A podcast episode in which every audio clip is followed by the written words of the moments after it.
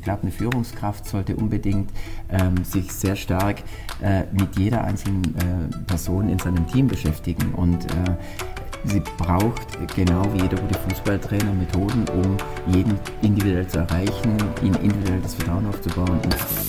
Wir denken anders. Denken neu. Hashtag Andersdenker. Der Podcast für Menschen, die Organisationen, Geschäftsmodelle und Führung neu denken. Herausgegeben vom Institut für Sustainable Leadership and Change. Wir inspirieren, inspirieren und verändern Denkhaltungen.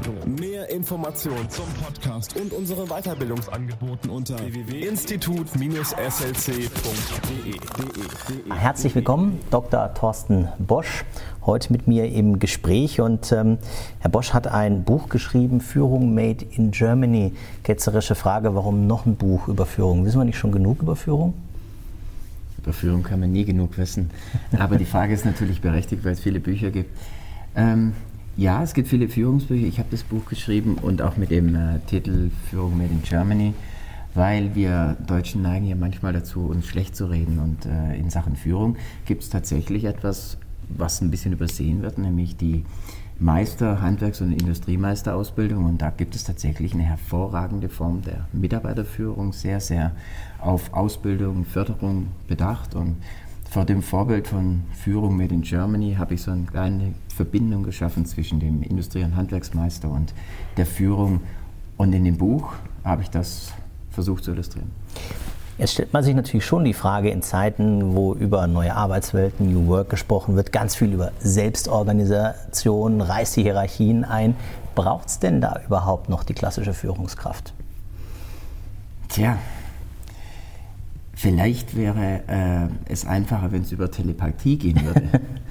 Aber ja, es braucht äh, eine Führungskraft. Ob sie klassisch sein muss, weiß ich nicht. Ich glaube, eine Führungskraft sollte unbedingt ähm, sich sehr stark äh, mit jeder einzelnen äh, Person in seinem Team beschäftigen. Und äh, sie braucht genau wie jeder gute Fußballtrainer Methoden, um jeden individuell zu erreichen, ihn individuell das Vertrauen aufzubauen, ihn zu coachen, ihn dahin zu bringen, wo er ihn gerne hätte.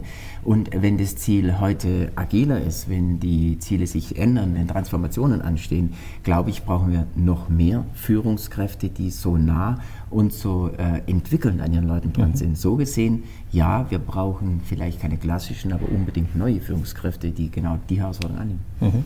Und da sind wir ja schon beim Nukleus. Ähm, Sie haben sich ja beschäftigt mit der Qualität von Führungsgesprächen, auch darüber promoviert und wie ich finde, einen ganz spannenden Ansatz, äh, Ansatz gefunden und identifiziert. Ein Zehn-Phasen-Modell, äh, haben auch Ratio-Elemente, äh, Emotio-Elemente von diesen Gesprächen analysiert. Welche Kernerkenntnisse können wir denn aus, aus Ihren Forschungserkenntnissen herausziehen für gute Führung im neuen Umfeld? Naja, also das Buch hat tatsächlich einen sehr ähm, äh, starken Fokus auf die Gesprächsdurchführung. Vielleicht muss ich da ein Wort dazu sagen. Ich persönlich glaube, ähm, egal was sich in der Führung, was sich in den Unternehmen, in Transformationen verändert, irgendjemand muss ja die Ideen, die da sind, äh, in die Hände und Köpfe der Mitarbeiter übertragen. Und da ist tatsächlich eine, eine effiziente Gesprächsführung, die den Mitarbeiter mitnimmt, ausgezeichnet. Jetzt ist es so, dass wir sehr viele Führungskräfte haben und die sehr viel Führungsarbeit haben. Und da brauchen sie ein Handwerkszeug. Mhm. Und so ist es eben dazu gekommen, dass ich gesagt habe, wie können wir denn den Leuten eine, eine Konzeption, ein Herangehen äh, geben, mit dem sie tatsächlich, wie wenn sie ein Instrument lernen oder wie wenn sie ein Handwerk lernen, sozusagen äh, eine Systematik bekommen, mit der die scheinbar so unlösbare Frage, warum hat der Mitarbeiter das nicht mhm. verstanden, sich mehr oder weniger auflöst und wie Sie sagen, wir haben eine emotionale Ebene, die gibt es einfach, die, die Emotion, die grundlegend ist für eine zwischenmenschliche Kommunikation und die inhaltlich-rationale Ebene. Und das habe ich eben in einen systematischen Ablauf äh, gebracht. Und jetzt funktioniert es wie der Schlag äh, beim Golf. Das heißt, es gibt von der Vorbereitung über den Aufschlag, über den Abschlag gibt es jetzt ein Konzept, das so gut wie jeder erlernen kann, mhm. wenn er denn will. Das ist die Grundvoraussetzung. Ähm, jetzt haben wir natürlich, wenn wir uns so ein bisschen die Systematik anschauen, ähm, in Ihrem, ich nenne es jetzt mal Werkzeugkasten für wirksame Führungsgespräche, acht mhm. unterschiedliche Gesprächsformen, ja, die äh, einer Führungskraft dabei helfen, Mitarbeiterteams entsprechend zu mhm. entwickeln durch gute Kommunikation. Ähm, vielleicht gehen wir ganz kurz in einem Mini-Streifzug mal diese acht verschiedenen Formen der Gesprächsführungen durch. Welche sind das? Mhm. Sehr gerne. Also man kann sagen, es sind vier und vier. Mhm. Also die acht, die Sie sagen, vier für den entwickelnden Bereich. Das heißt, stellen wir uns das vielleicht so vor. Ähm, Sie sind eine Führungskraft und Sie bekommen einen neuen Mitarbeiter in Ihr Team. Und jetzt ist der, von dem Moment, wo er zu Ihnen kommt, bis zu dem Moment, wo Sie sagen, ähm, der ist voll Teil des Teams, er gehört dazu und er bringt eine Top-Leistung. Wie kriegen Sie das hin? Da brauchen Sie das erste Gespräch, Nummer eins, Aufbau von Vertrauen. Wenn er Ihr Vertrauen hat, Sie sein Vertrauen haben, kommt Schritt zwei, Gespräch Nummer zwei, das fachliche Coaching. Das heißt, wie können Sie ihm Wissen und Können, äh, Bewusstsein und Erkenntnis übertragen, sodass er wirklich seine Aufgabe übernehmen kann. Dann kommen das Gespräch drei und vier. Ist er einer, der wirklich auf der emotionalen Seite im Team einzahlt und ausgezeichnet sich als Mensch und Person äh, äh einbringt, dann muss man ihm Wertschätzung zeigen. Und nur dann hat er die Orientierung, dass er merkt, das ist mein Team, da bin ich richtig. Oder aber sie geben ihm ein paar Jobs, ein Projekt und er macht es besser, als sie geglaubt haben. Na, dann müssen sie ihn loben. Das heißt, es ist drei und vier. Jetzt würde ich gerne aufhören an der Stelle, weil mhm. das ist der kooperative Bereich. Allerdings, manchmal gibt es halt Situationen, da läuft nicht alles wie es soll, da kommt ein bisschen Sand ins Getriebe und dann brauchen Sie die nächsten vier Gespräche, hoffentlich nicht alle vier. Ähm, aber da gibt es ein Update, das heißt also, da muss nochmal ganz kurz die Erwartung abgeglichen werden ob man denn wirklich noch vom Gleichen ausgeht. Mhm. Gespräch Nummer 5. Und dann gibt es, wenn das nicht reicht, vielleicht sind Sie auch Fußballfan, die Nummer 6, die gelbe Karte, da muss es halt mal einen Pfiff geben und da muss halt mal Bewusstsein geschaffen werden. Freund, wir haben doch ein paar Dinge, die sind wichtig in dem Unternehmen, dass wir zusammenarbeiten können, dass die Sache funktioniert und das Bewusstsein muss geschaffen werden, das ist Nummer 6. Wenn auch der Pfiff überhört wird, dann gibt es auch im Sport manchmal sowas wie dann ein, äh, eine rot-gelbe Karte, ein Kritikgespräch, wo man wirklich sagt, so, jetzt müssen wir mal über deine Art, wie du spielst, äh, reden, denn das stört das Team, das stört das Unternehmen, das gefährdet ein Stück weit äh, unser, unser gemeinsames Ziel, das ist das Kritikgespräch. Und dann das achte, über das Sie und ich nicht so gerne reden, mhm. Ultima Ratio, also der Moment, wo wirklich jemand absolut nicht bereit ist zu kooperieren, muss halt eine Führungskraft trotzdem in der Lage sein zu sagen, komm, es gibt einen Anfang, ein Ende, es gibt einen bestimmten Rahmen, den brauchen wir, denn sonst wird es für Kunden und Kollegen gefährlich. Das ist die Nummer 8.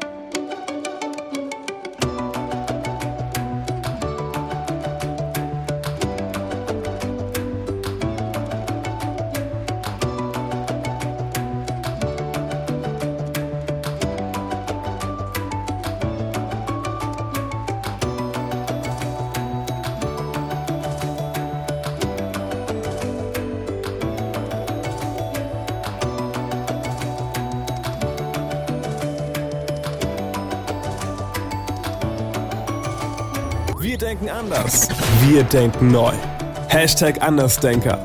Der Podcast mit Professor Dr. Dennis Lotter. Folge uns auf www.institut-slc.de.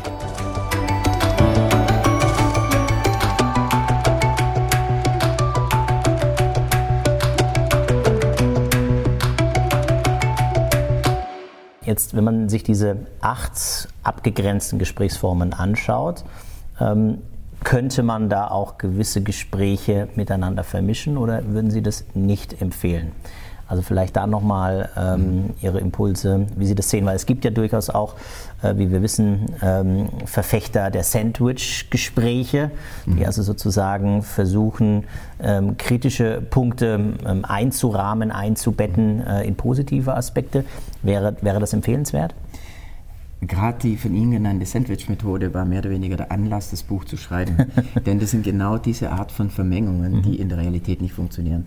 Ähm, jetzt nach über 25 Jahren kann ich Ihnen sagen, mit Abertausende ist fast untertrieben, wenn man die Gespräche trennt, wenn man sagt, ein Gespräch, ein Ziel, ein Gespräch hat einen bestimmten Gedanken, ein bestimmtes Thema, ein Ziel und das in dieser Reihenform macht, dann ist das für den Mitarbeiter eine wahre Offenbarung, es ist nicht so lang, es ist nicht so überbordend. Ich weiß, was die Führungskraft von mir will. Ich bin orientiert und ich weiß, was mein nächster Schritt ist.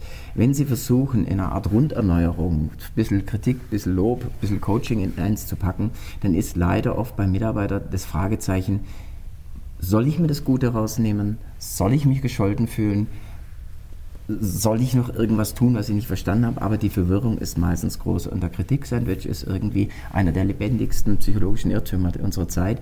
Und das war einer der Gründe, das endlich mal zu ordnen in einem jahrelangen äh, Herangehen, wirklich zu sagen, es ist möglich, in Reihenform präzise, einfache Gespräche zu führen, die emotional ankommen und inhaltlich einen klaren Inhalt transportieren. Ich würde es in gar keinen Fall mischen wollen. Mhm. Nicht, dass nicht immer noch gemischt wird. Aber Menschen, die damit arbeiten und sagen, ich habe das endlich mal getrennt, die Begeisterung sollten Sie mal erleben. Mhm. Da will ich gleich mal äh, einhaken, Stichwort Begeisterung. Das ist ja eines der größten Herausforderungen in Transformationsprozessen, Menschen nicht nur irgendwie rational zu überzeugen, sondern sie natürlich vom Herzen her zu begeistern für diese neue, für diese neue Welt, für die neue Arbeitsweise. Jetzt haben Sie ja viele Transformationsprozesse auch schon begleitet. Was ist da Ihrerseits so von der Kommunikation her ähm, ja, ein, ein, ein, ein, ein probates Vorgehen, ein, ein Best Practice, Erfolgsfaktoren, die Sie bislang in Ihren Projekten so erlebt haben? Weil da stehen jetzt viele mhm. Organisationen genau vor der Herausforderung unter dem Stichwort digitale äh, Transformation. Was würden Sie da empfehlen? Also meine Arbeit, dieses Buch und das, was meine Firma jetzt seit äh, einem Vierteljahrhundert macht, hat eine, eine Überschrift, die heißt EVR, Emotion for Ratio. Das heißt, äh, auch in Nein, insbesondere in Veränderungs- oder Transformationsprozessen ist es so, wenn die Menschen, äh, wird oft erzählt, was zu tun ist. Aber in Wirklichkeit tun sie sich schwer mit dem Warum und mit dem Wie. Und sowohl das Warum und das Wie hat eine sehr hohe emotionale Komponente. Und wenn ich die ignoriere, dann kann das Was sauber sein. Die Prozesse können sauber sein, die Ideen können klar sein. Wenn der Mensch nicht weiß, warum, also eine ganz emotionale Frage, die mit ihm zu tun hat. Und wenn er später nicht weiß, wie, beim Warum blockiert er und macht nicht mit. Beim Wie blockiert er vielleicht nicht, aber er kriegt es nicht hin. Und wenn man das nicht transportiert kriegt in Gesprächen, also wenn da die Führungskraft nicht in der Lage ist, Ebene für Ebene von oben nach unten ein Bewusstsein zu schaffen, dass das, was wir vorhin haben, niemanden umbringt oder niemanden unbedingt rausbringt, sondern dass jeder seinen neuen Teil drin hat. Aber das Warum und das Wie, wenn es nicht geklärt wird in persönlichen Gesprächen, dann funktionieren Transformationen nicht. Wir sind ja in großen Transformationsprozessen und es ist Phase Nummer eins, das schaffende Bewusstsein. Dann kann man inhaltlich natürlich vieles den Leuten an die Hand geben, aber dann muss man dann in der Umsetzung, in der Nachhaltigkeit eben wieder sehr viel darauf achten, wie mit Schwierigkeiten in der Umsetzung umgegangen wird. Also Emotion und Ratio unlösbar und Emotion mhm. geht vor. Mhm. Das heißt aber auch natürlich, in solchen Transformationsprozessen ist natürlich die, die Rolle der Führungskraft, haben Sie ja heute ja auch schon, schon mehrfach erwähnt, ne? also so ein Fußballtrainer, ein Coach. Ähm, vielleicht zum Abschluss unseres Gesprächs nochmal äh, einen kleinen Spotlight gesetzt auf das Thema gute Coaching-Gespräche. Was zeichnet für Sie ein, ein gutes Coaching-Gespräch aus? Ähm, das gute Coaching-Gespräch äh, fängt wie die meisten unserer Gespräche mit einer exzellenten Vorbereitung an. Das ist ein Punkt, der ist Viele würden sagen, das hätte ich auch mhm. den Mann in der Kneipe fragen können. Allerdings, es wird oft unterschätzt. Und zwar, was meine ich mit guter Vorbereitung? Das sind drei wesentliche Punkte. Punkt eins, die Eingrenzung auf ein Thema, das überhaupt einem anderen zu vermitteln ist. Und die Themen können sein, entweder ich möchte sein Bewusstsein verändern, dass er seine Einstellung ändert, oder ich möchte sein Verhalten verändern, das heißt, ich möchte an seinem Können arbeiten. Dazu muss ich aber ein Thema im Vorfeld gewählt haben, das überhaupt innerhalb eines Gesprächs thematisierbar ist. Normalerweise sind die Themen viel zu umfassend, führt schnell zur Überforderung. Nummer zwei ist, ich muss im Vorfeld ein ganz genaues Bild davon haben, was kann denn mein Mitarbeiter momentan? Wie steht er zu den Themen und was kann er schon? Denn es gibt nichts Schlimmeres in einem Coaching, wenn Sie jemandem was beibringen wollen und Sie fangen mit all den Dingen an, die er schon kann. Mhm. Der ist spätestens nach einer halben Stunde fragt er Sie, ob sie ihn wohl schon mal gesehen haben, ob sie wirklich seine Führungskraft sind. Und das Dritte, sie brauchen eine Vorstellung darüber, was hätten sie gerne von ihm. Aber jetzt Vorsicht, oft wird jetzt gesagt, ja, wollen Sie ihm das alles vorgeben? Ganz und gar nicht. Nur ich hätte gerne eine Vorstellung, sagen wir mal, mir sind sieben Punkte wichtig im Umgang mit unseren, in unseren Verhandlungen mit unseren Kunden. Diese sieben Punkte sind mir wichtig. Wie wir da allerdings rangehen, da kann ich in einem wirklich tiefgreifenden Gespräch durch Fragen ganz, ganz viel von ihm holen und wir beide gehen raus mit sieben klaren äh, Punkten, die uns beiden wichtig sind und haben gemeinsam vielleicht unter jeden drei bis fünf Unterpunkte erarbeitet. Worauf achten wir, wenn wir morgen wieder in der Verhandlung sitzen? So gesehen ist es gleichermaßen geführt, weil ich die sieben Punkte bringe, aber ihn tief eingebunden, weil ich frage ihn, er hat jede Menge Möglichkeit, ähm, seine Erfahrungen immer wieder angereichert durch Gedanken, Erkenntnisse äh, auszuprägen, sodass also am Ende eines Coaching-Gesprächs beide ein Stück Papier, ein DIN A4-Blatt reicht, mhm. auf dem draufsteht, was sind die großen Punkte und an welchen Punkten arbeiten wir beide wie. Mhm. Mehr ist es nicht, aber das ist verdammt viel, das muss man erstmal können. Super. Äh, Herr Bosch, allerletzte Frage von mir, nichts Inhaltliches, aber es interessiert mich doch. Ähm, es ist außergewöhnlich, wie Sie Ihr Buch vom Format her gestaltet haben, sehr viel Grafiken. Jetzt ist die Frage, können Sie und wollen Sie nicht schreiben? Oder hat es einen anderen Hintergrund, warum wir äh, dann doch so viele Grafiken und wenig, wenig Fließtext in Ihrem Buch haben? Da halte ich mich so ein bisschen an meinen, meinen, meinen, an der deutschen Vordenker Goethe. Ähm, ich habe heute wenig Zeit, darum schreibe ich einen langen Brief. Mhm. Doch, ich kann schreiben. Ich hätte vielleicht tausend Seiten schreiben können. Ich habe aber diese Form, äh, die Sie in Hand haben, gewählt, weil ähm, ich weiß, durch die 25 Jahre mit Managern, Managern lesen nicht allzu gerne Bücher, die voll sind mit, mit unglaublich vielen Buchstaben.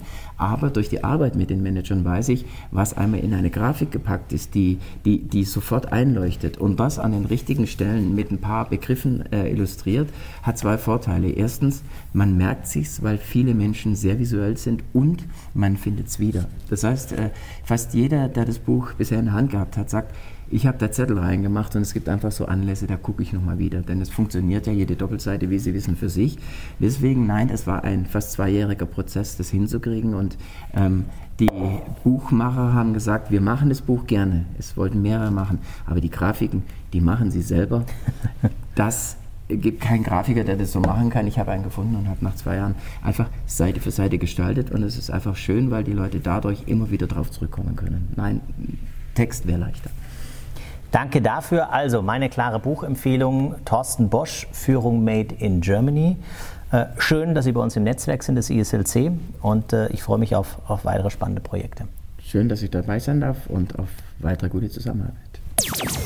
Hashtag Andersdenker, der Podcast mit Professor Dr. Dennis Lotter.